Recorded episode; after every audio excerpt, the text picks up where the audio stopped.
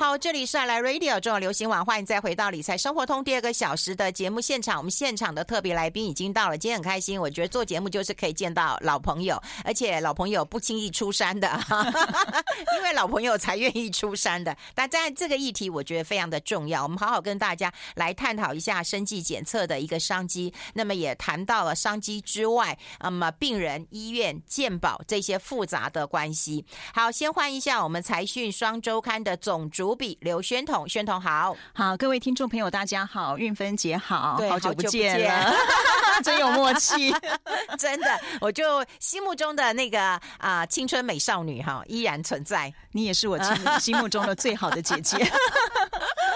哎，我们要跟大家聊一聊啊，因为我觉得你这个议题做的蛮大的哈，嗯，然后呃，当然要精准的救命啦哈。那我们都知道说，台湾离癌的那个病患其实蛮多的，我们身边呃离癌者的，不管家人朋友都蛮多的。大概统计台湾大概八十万个癌症，从一期到这个末期这样，大概八十万，对，八十万。嗯、那以前就碰到问题的时候，医生都跟我们说不用担心啦，你就慢性病吧哈，乖乖听医生的话，是该该怎么做就就就怎么做。所以，我母亲啊，其实以前我公公婆婆也都罹癌啊，哈，然后呃，有一些慢性病的问题啊。对，那那那我妈就真的很乖。可是我也碰到我一些朋友，那么在离癌之后会碰到问题，就要使用标靶药物。嗯，那听到标靶药物的时候，哈，哎，那个头就会很很大。为什么你知道？因为标靶物药物钱很贵。对对，对，那你到底要不要花这么大的一笔钱？来续命，这真的考验家庭哎。是，像我去访那个台大癌医的院长杨志新，他就讲说，其实他们医生在面对病人的时候，他不是指，尤其癌症病人，嗯，他不是医治一个病人，他是医治一个家庭。他说他每一次在考量说，我要不要告诉他后面有这些新的药物，可是这些药物又不是百分之百，但是可能花很多钱，他到底要不要说？他们还要透过社工啊或者各管师去暗明察暗访，确认一下这个家庭到底他的状况如何，我该不该说他的知识，他的。对于这个医药的水知识水准大概到哪里，然后他的家境到底是可以负担，还是他不愿意负担，还是怎么样，他都要去搞清楚，他才敢开口跟他说可能有这个治疗，或者说根本不要开口啊。对，其实如果他。如果没有钱，你开的这个口，对你徒增他后面的你。你心里会负担会很重啊！我明明好像有机会，嗯、可是我就这样看着，尤其像比如说父母啊，或者你的孩子，你就这样看着他明明有机会，可是你没有钱，你那种心理的挣扎是多、嗯、多严重的。嗯嗯，其实我以前有一个医生朋友，你知道吗？然后他也是面临到这个问题，可是并不是每个医生都很有钱，那种小医生也没什么钱。对对对。那他就告诉我说：“我说那你怎么办呢？你怎么看待这件事情？”他就说：“没关系。”我先去投胎了，我就好难过。对对，其实他现在还活的，那很好。对对对，也就是说那种天人交战啊。我还有我还有朋友啊，就是也为了孩子，孩子正青春年华，那你说他用到标靶药的时候，你能不救他吗？所以他是卖房子是救儿子。像我们刚刚有在事前有在聊一下，嗯嗯、这个台湾现在有一个新的叫最新的叫治疗血癌这一方面的哦，有一个叫 CAR T 疗法，它是一个细胞经过基因修饰的细胞疗法，反正它就是国外定价在一千三百万到一千五百万台币。台币对，那它是今年一月开始，大概一月初的时候，呃，花莲慈济医院做了第一个病人，就是呃是健保给付的。那在今年之前呢，其实台湾第一个病人那个时候一个小女孩，她在台大，我还记得她是父母。母就是把房子都卖了，然后来用这个自费这个药来治这个，来救他的孩子，这样子。所以我觉得房子卖掉，对，真的是卖房子哎，对对对，一千多万一季，哎，一季那一季就是就是一个疗程，一个疗程，对对对，那那会好吗？呃，其实 CAR T 当然没有一个是保证会好的，但是 CAR T 在某一些，至少他们当年第一次试验一个艾有一个美国一个艾米丽一个小女孩那时候，她已经十一年她的血癌没有复发了，但是不是全部人都，我们必须在这里讲清楚，绝对没有一个疗法是适用所有的人，那只是说幸运的话，你就可以呃。可以不用复发，就是会应该也不能说治愈，因为到现在十一年还不知道后面会怎么样，每一个人状况不同。就是说，至少你不会复发。好，在这个有限的人人生的一个寿命当中最好的结果。对，目前是状况是这样，但是因为发展的时间还不够长，所以还不知道。所以有些也可能会复发。可是，就像很多血癌的患者，就是很快就会走嘛。对对对。那但是至少说，第一个试验的孩子大概现在十一年还没复发，在美国那边。那当然还是有人没有效的。嗯嗯，我是有一些呃朋友啦，哈，那当然有。我觉得我们身边啦，家人朋友其实有癌症的，这样当然是蛮多的。对，我也有朋友动用到这个嗯标靶治疗了。是，可是还好，就是他有商业保险。嗯，但是说实在，那几百万也不是一般人可以负担的，也不是每一个人在嗯发生事情之前你就有投保这样的一个商业保险的。所以碰到这个问题的时候，其实真的陷入很大的一个天人交战。可是你有这个机会，然后你又没有没有钱的时候，真的很难去做一个抉择。哎。是啊，所以我们现在很很高兴，就是说至少政府，嗯，嗯呃，台湾的健保署现在已经决定要开始开放一些，我们等下会谈一些基因检测，检测以后出来，如果说知道你哪个基因突变，它就有对应的标靶药物的时候呢。现在政府第一步先开放这个基因检测，慢慢的它就会扩大去开放这个这个标靶药物也纳入健保，会越来越多。因为我觉得这是一个正向的循环，你一定要有这样的刺激，你知道以后，然后它会慢慢把标靶药物这个也纳入，那就会越来越多人可以少付一些这个自费的部分。嗯，因为你听到我们就听到精准的这个啊检测检测，然后要精准的救命啊，是是是，这是一个关键。那什么是次世代这个？啊，基因的检测。呃，我想我们大家现在开始，所有人都应该要注意一个名词，叫 NGS。它其实的中文叫做次世代基因定序。嗯，我们这样讲好了，就是说我们很多癌症，就是我们知道是癌症是自己的细胞突变嘛。对对。那以前呢，你要怎么样知道你的细胞突变？你当然就是把细胞的 DNA 拿出来检测，这是最好的方法。嗯，呃，就是应该说癌组织的把它拿出来，然后看里面有没有突变。嗯，好，这个就是所谓的基因检测。嗯，那基因检测早期呢都。叫做单基因，就是他一次检查一种基因，嗯，一个基因。可是我们知道，癌细胞里面可能他们说，癌细胞像一个黑社会一样，它里面有老有有看你们那个你报道这样，它可能不见得是一个人突变，它可能有一个老大，它的比例占最高，它那个老大呃可能是最主要的突变。可是它可能有老二、老三，嗯，那你如果说你今天把老大杀了，可能老二、老三哪一天久了以后就复发又篡位了，对对对，所以才会有一半不断的什么复发这些状况。那现在。新的 NGS 就是次世代的地基因定序，就是说它的技术发明到它可以一次把很多个这个整个肿瘤细胞里面的这些癌细胞拿出来做一次做检测，等于一次让你看清楚这个里面的大概的这个黑帮是长什么样，那医生就比较可以判断说，哎，下一次可能复发的时候又可能是什么样，他可以比较知道未来一步一步的治疗计划。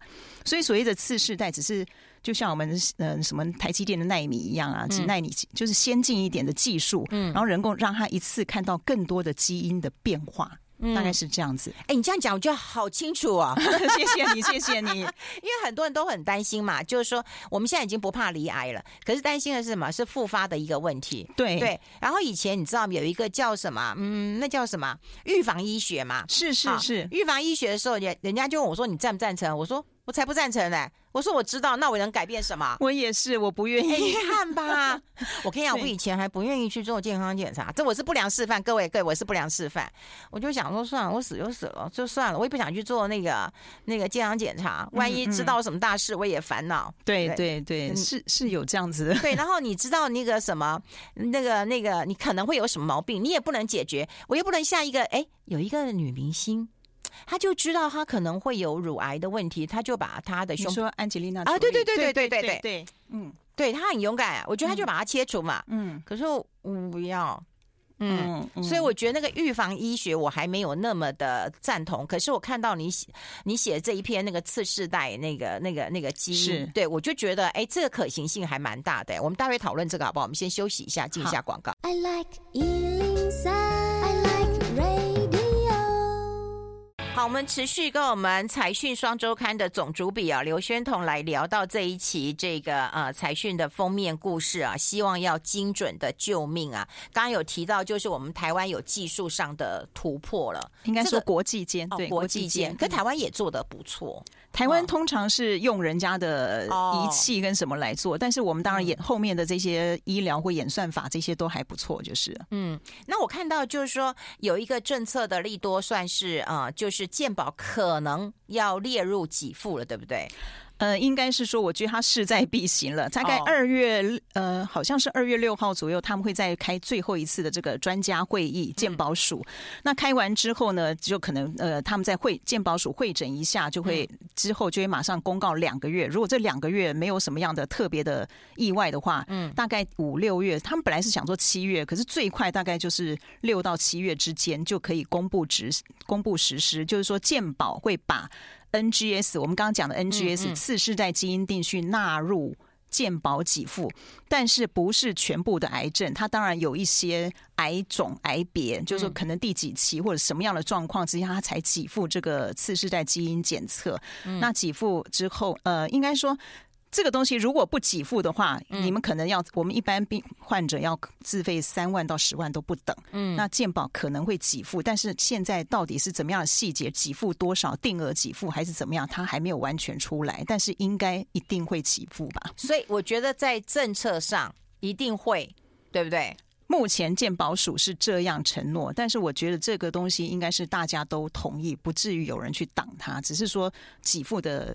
细节而已。嗯，因为我们待会来讨论，因为我看你访问台大呃院长嘛，哈、嗯，就当然他也有提到鉴保费的问题，我想这也是很多人要面对的一个事实。对对对，不过我们先讲那个 NGS 啊，就是说呃，刚刚有提到一个关键点，就是他先采一些简体嘛，然后再送交一些一些一些实验室，是对不对？然后有一些结果报告出来，才有办法说把这个报告送回医院，医院的医生才会看到嘛。对对对。啊，玉芬姐很聪明，对对，对，然后看到之后，她才会知道说，哎，我那我要该做怎么样的一个医疗计划了。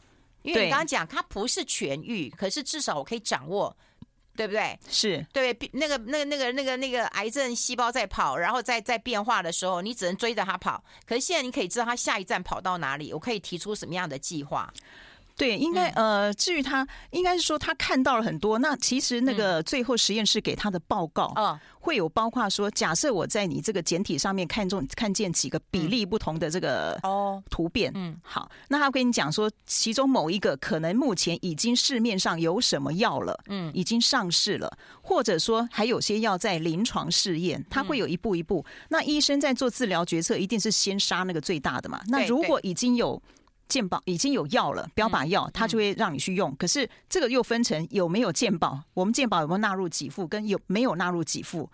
那如果没有纳入给付，这个患者又没有钱，他该怎么办？那医生可能就会去找临床试验，或者到国外去找所谓的恩慈疗法，帮助你就是申请单一的什么这种各种方法去做。然后下一步再一步一步。对哦，恩慈疗法。所谓的恩慈疗法，那个就是单一的个案，他要写单一个案的报告。对，有时候那个临床试验的药，大家觉得目前实验中好像已经很有呃很有效了，可是它还没有上市，照理说不准。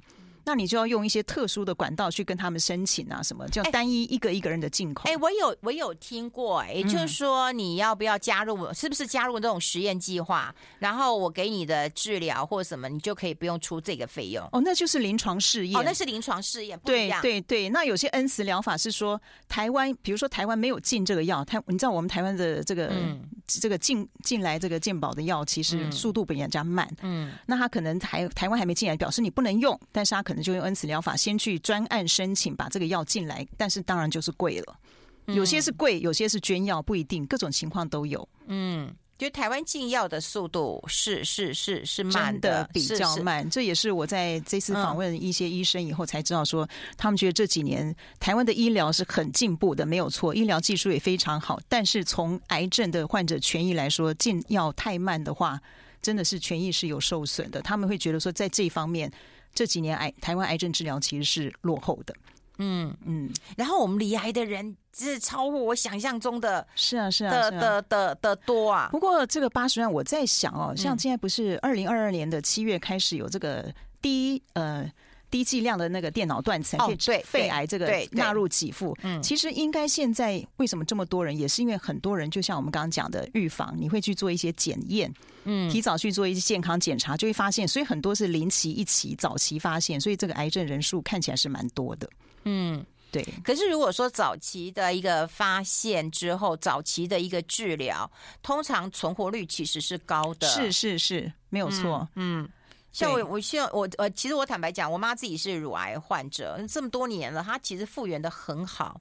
对，然后他也也没有复发，也没有什么。当然，他是一个非常听话的的的、哦、生活习惯的老太太。对，他生活习惯就真的改了。是是。对，然后他人生观也改了，然后他也到医院去当志工了。我觉得他的个性就整个改，所以我觉得罹癌有时候对他来讲也不不见得是那么那么倒霉或那么那么坏的事情。对，所以听说心情真的是很重要。所以我们刚刚讲，我们今天讲这个议题，其实也是要告诉大家说，其实政府已经已经在呃，应该说不管是政府或全世界，已经有各种。先进的技术一直出来，嗯，就说你其实有很多的希望存在，大家要呃要有正面的这个想法。对，我觉得我们当然不可能想到，就是说啊、呃，我今天吃一颗药我就痊愈了，不可能。对，只是能够让你说，哎，那我再续命几年，然后也许就有新药了。对对对对，嗯、现在科技进步真的非常的快，医药进步也非常的快，对嘛？投资也是这样，你以为买一个股票立刻就涨哦？九点买十点就涨哦？那个曾是一九九零年的时候。好，我们先休息一下。就台湾有哪一些厂商正在做这些事情？好不好.我们待会讨论。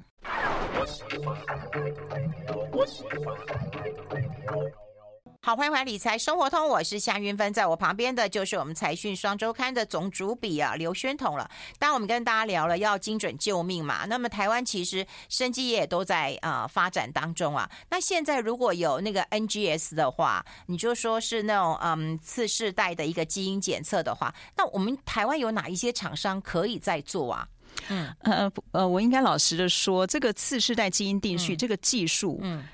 应该是从仪器开始嘛，仪器一定要好，因为仪器发展的好，它才能够把这个定序的这个成本下降。嗯，那这个东西呢，基本上台湾目前是没有没有没有角色的，目前都是国外的什么 Illumina，它的中文名字叫英美纳，是他们开发出来，然后再就是 Thermo Fisher 这些大厂，但是呢。这个东西呢，现在我们你知道李中熙，就是我们以前的工研院长，他曾经当过工研院院长。嗯，好，那这个李中熙先生呢，他就创呃创办了一个叫体学，体学生计。他现在呢，我们应该这样讲哦，现在我们一般在使用叫做次世第二代的，嗯，次世代嘛，次世代就包括很多代，第二代的，那第三代呢，就是像。体学，李中熙创办这个体学这一类，他们开始好，我就我第二代拼不过你，我就直接跳第三代。啊、第三代的话，技术一定是越来越进步嘛。对，第三代可能就是要用到半导呃半导体、光电、材料、感测器什么等等，哦、又是另外一种技术。哦、技术是这样跳下来，那这个东西呢，就是其实重点就是它一次读取的东那个片段比较长，就是一次一次读取的量比较大，它的时间就会缩短。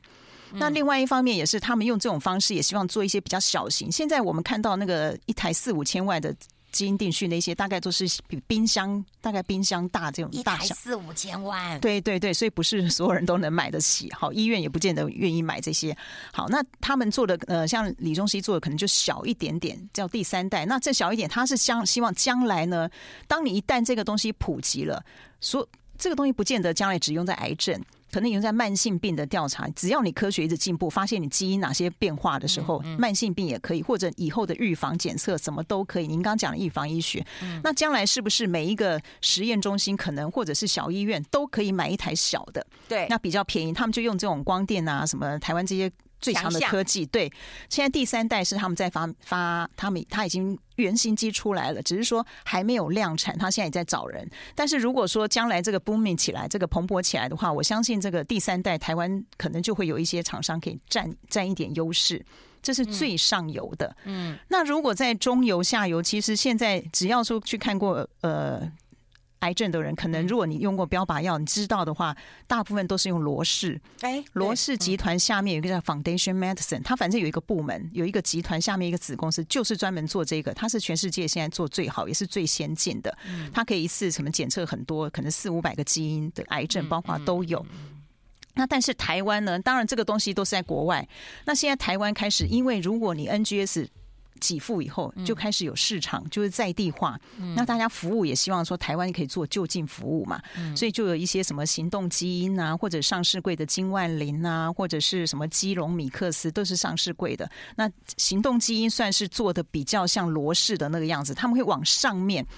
我应该讲说，除了仪器以外，它还有很多演算法。我今天给你一大堆基因定序，嗯，你那个仪器跑出来一堆密码。可是你看不懂啊！啊，对对，你要有演算法。就像说大数据出来之后，你叫我怎么解读？是，对你不会呀、啊。嗯，他们说那出来就是四个数字排列，四个英文字母倒数排列。好，那你怎么样找出那个变异？一定要有人去。有一个样本，就是演算法去算，还有生物资讯，我去对照，我才知道你哪里出问题了。那出问题以后，你还要帮我找全世界的药跟临床试验哪里有什么东西，你要让医生一一目了然。所以这些东西就是后面的服务。那后面服务就像我刚刚讲的，什么行动基因啊，或金万林啊，什么等等啊，汇智啊、力宝啊，什么基米啊，这等等，台湾大部分都在这一块做比较多。哎，你有没有发现这些其实都不是那种生计上那种活蹦乱跳？哎，有啦，金万林不是木有，金万林是最近上上新创新版嘛？对，对嗯，对，就是好像不是。大家那么耳熟能详的，对啊，因为以前大家也在台湾没有特别注意这什么叫 NGS 次世代基因定序，可能听过，但是除非你没听过，对，除非你得了癌症，可能有医生会跟你讲到这些东西，不然一般人不知道。可是现在开始，所以一般人也不太知道我刚刚讲的那些公司。对，嗯，哎，那这样子看起来的话，你觉得这些厂商有机会为国争光吗？先就是为国争光，才有办法为民服务啊。我老实说，目前不容易。哎呦，因为这百年来，这个你应该知道，百年来的医药全部被西方百年来的企业霸占了，所以我们不容易。我们只是跟随 follow。但是，当然，如果说李宗熙的那个体学那个能够次是第三代的出来的话，他当然就可以占一起一点点地位。嗯，可以帮他目前应该是亚洲发展的最好的技术发展最前进，因为我们的半导体、光电什么材料。感测器什么都非常的好嘛，所以这一部分可能。那你说那些在地化，包括金万里的一些等等，虽然他们也想往国外什么去抢占一些中国的市场，但是目前我必须说还是在起步，因为包括我们刚刚讲的这个名词在台湾都还刚起步，他们也是在刚起步而已。嗯，对，当然你要维持稳定获利是 OK 的，但是你说要名扬国际，可能要要。更久一点时间，哦，因为我在想，就是说你名扬国际之后，跟国外取得一个呃合作的可能性，下游啊，是当然有可能。过了几年以后，当然就有可能，嗯、但是现在也是刚开始在在 push 这边，不然以前他们都做一些代理的机仪器啊，或者等等的，或者做其他业务，再慢慢把这一块再做起来。当然，行动基因可能好一点，行动基因的速度比较快，而且它是已经在美国用 spec，就是那个。SPAC 那种 spec 那种去上市在美国哦，真的、哦，对对对，它可能会比较快。嗯嗯，生技股我觉得是一窍不通啊，太困难了。生技真的是越学会越谦卑。本来我们刚开始跑的时候也觉得，哎，自己好像挺厉害的，可是越跑就越谦卑，发觉真的是好深好深哦。哎，不过你也很厉害，你之前不跑科技的？是，嗯嗯，之前跑电子，对对，对，跑红海啊，对呀、啊。哎，那那科技跟生技。差很多哎、欸，我觉得非常多啊。就是我，我就像我刚刚跟你讲的，学科技，可其实你懂了以后，嗯、尤其用运用在投资，你只要知道说它的状况以后，嗯，那个上下游关系你非常清楚，嗯、你大概一天之内，所有的这些对法人就可以算出这个结果，对哦，影响到什么东西？对，对，对，但是医药不是哎、欸，医药的主导权不在台湾哎、欸，那你要看全部。哦然后，哦、对对对，真的医医医疗跟这个生计跟科技差一个字差很多的。我们先休息一下，我们先休息一下。I like 好，我们要持续跟我们财讯双周刊的总主笔刘宣彤来好好谈一谈啊。其实他很客气啊，因为谈那个呃科技的时候，哇，也是有一席之地。然后我觉得你们转那个生技产业，然后也是 哇，写的真的是非常的那个。没有，我们写的是科普级的，不深入不敢。是，可是我觉得说实在的啊，科技我们在运用，然后科技其实跟生技是可以结合的，对对对，对，嗯，光感测啦，或者是有很多。多的一个呃监控的那都有关系啊。不过我看到你这边报道的时候，刚好是嗯、呃、那个佳士达在办尾牙有没有？哦，他们请了那个韩国的团队，啊、对对对对，大家都记得那一段。哎，佳士达那时候他在做那个，他后来就从明基要分出去嘛，然后他自己在做那个医疗啊。那他就在什么哪里啊？就大陆嘛，苏州跟南京。因为我今年四月去过了。哦，你有去嘛？呃，对，一天光看逛那个他们的一个医院就走了一天，就要走一万五到两千步，两万步。医院这么大，很大很大，对，嗯。哎，那他开医院，其实说实在的，他其实就想要建立一些资料库，对不对？然后做一些医疗的一个仪器嘛。对，应该是说他确实，他不是佳士达下面有一个事业部门，已经到了医疗舰队，大概超过两百亿的营收了。嗯，那那些他是做医材为主，嗯，那医材到最后其实也是要很多的数据跟什么。那他应该说他的医院就是他的场域。对，你再好的医材，你没有人要用你的东西，你就永远不知道他有没有什么有没有进步的空间。所以他那个是他的最重要场域。嗯，所以那也是算他是那种人体资料库一个很重要的的基地吗？呃，之前我们他，因为他目前主要是医材哦，嗯，那我还没有感受到说什么他的人体资料库，嗯，嗯，因为那些有是用药，但是我相信应该是有，就日后日后，因为现在还有这个台湾跟中国的之间的这个哦。这个问题，但是我相信他本身在那地方确实也收集很多，至少他可以是得到医生的，像他实验室，我记得他的那个手术室有很多的仪器，嗯，那医生在在做的时候就会跟他讲，哎，这个灯光。你看的都是手术灯、无影灯，那个手术灯嘛，他可以告诉他说：“哎，我就是哪个角度，或者我外国人，我今天是西方人，我的蓝眼珠什么各种不同的，看那个灯光感觉不一样。或者那个他说那个他们手术台也有做，嗯，那他那个高低，比如说有些医生，比如说东南亚或者哪里来的，他们会比较矮，对，他就说你那个高低就让我没有办法很好的施作，哎，对，所以这就是一点微小的东西。”都是可以透过医院的医生直接反馈，告诉他说，你这个仪器还可以怎么样修正，然后更好更好这样。对，这真的需要很多修正的。像我我之前去开刀的时候，你知道，当然我们就有那种隔壁床，他就很生气啊，他就说，你看。这种瘦的小的，你躺上去刚刚好。对，你看我们这种都快要垂下去，然后该怎么办？你为什么床做那么小，这么小气？你医院是没赚钱呐、啊？然后还有一个护理人员说：“不是啊，你不要生气啊。”他说：“我们待会不会让你掉下去啊。”他说：“其实要方便医生啊，如果你这样很宽的话，哦、医生是不是要很弯腰？是是是，他要让医生更方便站着，而且医生那时候那早年还要穿铅衣什么的。对对对对，没错。所以光是一个高低的一个宽。宽宽窄就已经是一个小问题了，对。哎、哦，那我想到就是说，那如果我们要再做这种次世呃次世代的一个基因定序的一个检测的话，我们势必也要有一些人体的一个生物的资料库啊。哦，对，嗯、这一次呢有一个重点就是健保署他们要纳入健保给付，嗯，那所有你呃假设你的。癌症的癌别是可以给付的话，可以做这个检测的话，他你就必须签一个同意书，你必须同意你的资料当然是匿名的，嗯，要上传到我们有一个国家生物人体生物资料库的整合平台，健保署有请国卫院做了一个整合平台，你必须要同意上传到那里，它其实就是为了做一个资料的回馈，就是说你将来资料越来越多，你才知道原来台湾人什么样的人，什么样的环境，他什么样的。环境之下会造成它有这样的基因的突变，那它就可以一次一次的去，然后它基呃这个标靶药下去以后，到底对它的疗效如何？它有更多的呃资讯一直在我们台湾的这个资料库，它不会外传哦。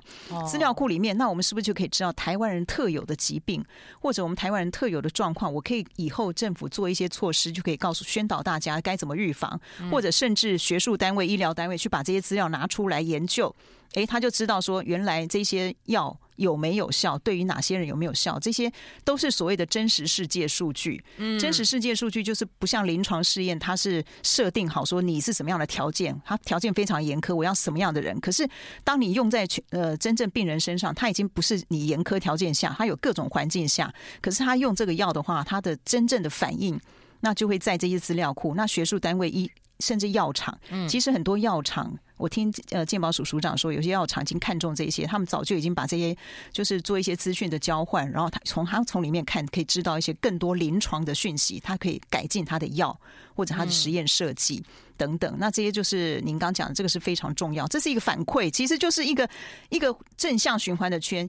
医疗的反应到了资料库，然后学术界、研究界再把它拿出来说，呃，原来是这个样子，我再把它精进，然后再回馈到医疗界，大家一直这样子一个正向的循环。嗯，因为我觉得有一些病，比方说以前讲肝病，为什么是国病，对不对？对。又或者说，哎，为什么女生都很容易有肺腺癌？是呃，对，中研院不是有一个呃癌症登月计划？其实他那个计划登月计划哦，癌症登月计划其实是你知道，我们知道拜登的儿子是二，好像是二零一五年脑癌过世。拜登总统哦，所以其实美国在二零一六年那时候，拜登是副总统，他跟呃奥巴马就推动了一个叫癌症登月计划。嗯，他们就希望说癌症能够减少，至少在二零二十五年内要减少死亡率减少一半。嗯，他们那时候是。推一些计划，就是希望用这些精准检测，还有标靶药物精准治疗，去把这些癌症的病患降低。那呃，二零一六年他是副总统的时候，他就跟奥巴马一起推动。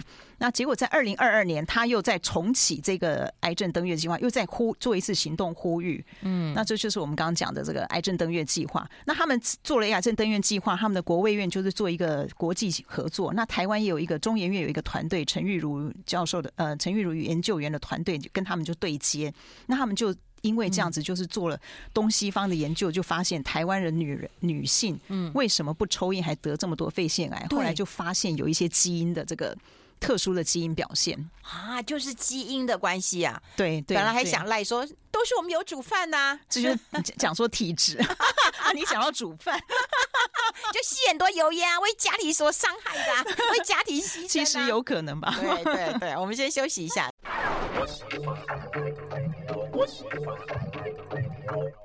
好，我们持续跟我们财讯双周刊的总主笔刘宣彤来谈一谈。刚刚看他登月的一个计划，事实上就跟美国都有已经有一些串接了嘛。嗯、对，那当然就希望说台湾的研究能够啊、呃、串接起来，然后来未来可以这样执行啊。不过我们今天还有一点时间，我想要聊一聊，就是我们消费者端啊，应该怎么来看待健保这个问题啊？健保其实长期以来大家都说活在台湾真好。然后到国外去，像我一个老师在新加坡看一个牙齿，你知道吗？看一个牙齿的急诊七千块。美金吗？不，台台币，折合台币啦，只只是看一次而已啊。嗯嗯。但如果要这进进行一个疗程，他就说十几二十万逃跑不掉。对对对，没错。到最后他就说回来台湾了。那很多人都会回来台湾治疗，连很多人在美国可能都已经移民去了，他也还要回台湾来。所以在台湾生活的人都会觉得台湾的健保很棒，可是有用到的人就会觉得很棒，没用到的人就说健保一直涨。对对，那这怎么看待呢？呃，我想我们就用这一次的这个 NGS 题目来说，嗯、其实我这一次去采访了台大癌医的院长杨志新哦，嗯嗯嗯、他就跟我说，他说其实我们大家不要再去争论那些，因为台湾现在在健保体系之下已经运作的还不错了。嗯，你说现在健，我们要假假设哦，假设你今天有人会反对，觉得健保将来一定会破产，可是不管怎么样，你现在运作的体系还。还算顺，嗯，我们可能就不太可能把这个拔除。那既然要运作下去，我们就要想一个问题。嗯，今天我们大概呃，政府一直讲说，我们从开办二十二十多年来，就是四四千亿，现在到八千四百亿。可是八千四百亿只是 GDP 的大概三点多趴嘛？哦，好，这一这个东西比例，其实不管日本、韩国，甚至美国，那个不用讲，我们差太远太远了。八千四百万人要治疗我们台湾全部的人，其实是绝对不够。GDP 的三点三点九趴绝对是不够的。嗯、那接下来就是自费嘛。嗯，那这个东西下来就说，我先刚刚讲到 NGS，也许现在健保决定给付了，可是接下来标靶药很贵啊。它一个一个引进来，假设你发现你有一个基因突变，可是你要台湾没有引进怎么办？然后健保没有给付怎么办？所以他要一个引进来，可是你知道那个费用是越来越贵，只要是越精准就越贵。那我、越精准，对对对，越精准绝对越贵。在你变成普及化之前，一定有一段时间，就像克制化。那这怎么办？你一定健保费要。你一定健保那个 PRO 不够嘛？嗯，而且现在高龄化，大家不要忘记了，高龄化社会越来越多老龄化的疾病会占据很多健保费用，那怎么办呢？嗯，所以我们这个 PRO 这个势必要长大。那这个八千四百亿势必要长大之外，除了税收应该要灌进去外，如果说今天假设今天涨健保费，嗯、我们一般人没有用到，您刚刚讲了，都大家都觉得没什么，就不爽。对，就是不爽，因为我觉得我没用到什么。然后还有就是有钱的人他们不 care。嗯，就是富豪或者说有有能力的人，他觉得说涨这一点点他不 care，那不涨也无所谓，反正我都是用自费的，我不在乎，所以就变成说大家一直僵持在这里。每次讲到健保费要涨，你就会觉得说大家都不愿意。有钱人、没钱人、没钱人也觉得说你们有钱人，呃，我为什么我就是没钱了，我为什么要涨？可是这个杨志新院长跟我们抛出一个议题，他说大家真的要想一想，嗯，如果你今天不涨的话，只是涨那么一点点哦，嗯，你自认为没钱，你更要涨。更要同意，因为有钱人不在乎，他根本不在乎。哦、这个论点是是对的，对，因为你当然我们撇除商业保险，商业保险你当然是额外的，嗯、可是你今年涨的其实不多。你说几百块一年或什么，可能你觉得好像你就是不爽。可是当你不涨这个的时候，其实有钱人涨跟不涨，他完全不在乎，没差，对，他不会在，他不会在乎，他就不会同意，也不会反对，就是摆在摆，大家就摆烂在那里。嗯，那这我觉得台湾被很多民粹。嗯，就是大家会带那种风向，可是你如果认真去思考，我当然不是要在这里说你一定要赞同，而是说他们抛出一个议题说，如果你越觉得你没钱，你反而更应该要涨啊！你可以透过健保去得到很多的那个。对，因为你不你你如果越没钱的人，其实你也不会大额的去买一些商业保险。对，而且你当当你碰到真的碰到那些状况的时候，你也没有办法自费。那你当然希望健保能够长大，帮你做更多的可以让你在健保就有给付的部分。嗯嗯，对，就是这是一个反思啦，就是哎，这个反思我觉得一呃是是是很难想到的。对，他们是讲说，医生认为说，你只要给我更多的武器、更多的钱，我就可以帮你做更多的事。现在是很多的武器在内，但是没有钱，所以我也没有办法帮你做。我觉得台湾医生其实是很棒的呀，台湾医生真的很棒。嗯、对对，嗯，因为我有看到，就是说台湾呃有很多人称赞，就是他们当然短期会到国外去进修，那他们就说在进修的过程当中都可以得到他们在国外老师的肯定，就聪明。是是，对。然后经历又又又多，所以呃，他很多医生都告诉我说，他们跟其他国家比，台湾的医生是很受到国外的一个重视的。不过台大家现在都不想当医生了。对，其实他们薪水也不多，对，也不多，而且真的很累，然后又被骂医疗纠纷啊什么等等的。嗯嗯，然后有一些你看自己有，就算说自己开诊所啊，稍微赚多一点，可是，在健保给付之下，嗯，赚的也跟以前不一样。对。所以，我们真的要好好的为我们的医生也想一想。医护人员如果哪一天都不干的时候，我们我们怎么办？对，说实在的，我觉得就是如果你没用到健保，你都会觉得哦很贵，我又用不到。可是你用到的时候，你就觉得很奇怪，怎么这个也没给付，那个也没给付，然后哈要有自费，然后我自费，难道要我卖房子吗？对，对那有房子可以卖，那还可以。那没房子可以卖的人怎么办？就是我我急怕西什么，我急的怕西丢。而且现在的人真的是越活越长，你永远都会碰到疾病，就是不见得你是癌症，可能是慢性病等等。我觉得大家都是要为彼此的立场多想一想。嗯，所以这一次你做这个专题，我觉得应该自己感触也很深。是是，尤其我自己亲人也是。其实我写的案子里面，亲人就是有得癌症这一些，就是因为 NGS 他们整个没有慌乱，因为他嗯，就是说你呃一开始你一定会想到说我得了四期癌症，我末期，对你只会问。我还能活多久？对对对，那医生如果照标准治疗，可能就是化疗、放疗，一步一步的下去。可是因为他的他哦，就是那天下一辈，就是他有发现，早就知道有这个东西，所以他马上就提出我要自费检测。嗯，那就会早就会有，他就不慌乱，所以他现在标靶要下的还不错，目前治疗情况还不错。对，哦哟，就是没有那个很痛苦的那个煎熬的过程。对，对，稍微稳定一些，不慌乱，就会像你母亲一样开开心心的。嗯，这个很重要了。谢谢你跟我们来做一个分。分享，谢谢宣彤，谢谢，谢谢玉芬姐，谢谢。谢谢。